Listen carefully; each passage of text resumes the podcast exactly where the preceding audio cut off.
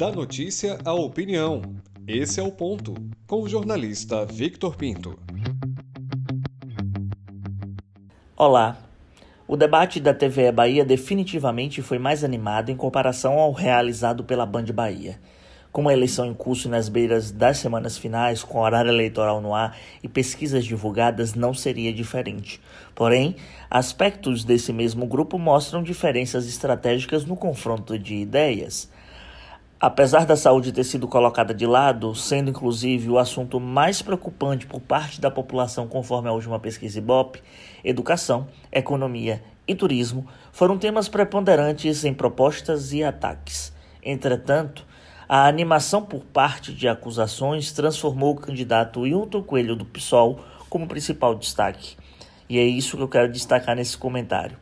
O psolista, deputado estadual, atirou para todo mundo, tanto que quando afrontou a colega deputada Olivia Santana do PCdoB, ganhou a peixe de metralhadora giratória. Ele pisou no calo da comunista quando a acusou de ter ficado em cima do muro sobre a discussão da reforma da Previdência Estadual, o que não é mentira. No questionamento posto por Denise, que quis encher a bola de Rui Costa, recebeu do opositor esquerdista duras críticas à gestão estadual na área de mobilidade da capital, principalmente sobre o trem do subúrbio mas, sem dúvidas, o alvo mais pesado foi Bruno Reis dos Democratas. Hilton chamou o ex-ministro Gedel Vieira Lima para o debate, o chamou de padrinho de Reis e lembrou do bunker de dinheiro. Foi mais além e evocou o caso Chico Rodrigues, o senador com dinheiro nas nádegas, cujo partido é o mesmo do vice-prefeito.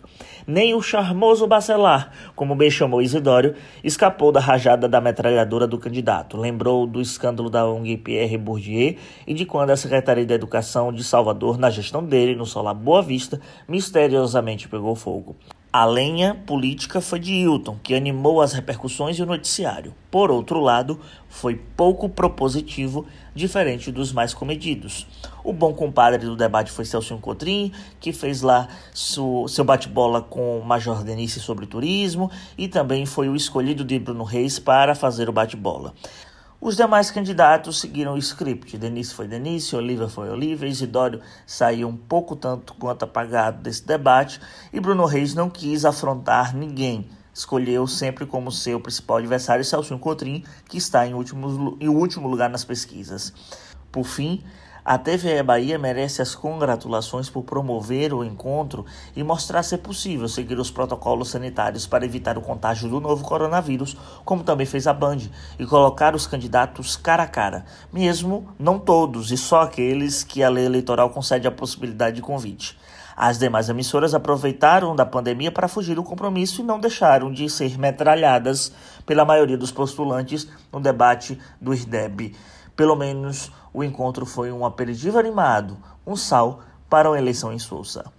Eu sou Victor Pinto e esse é o ponto.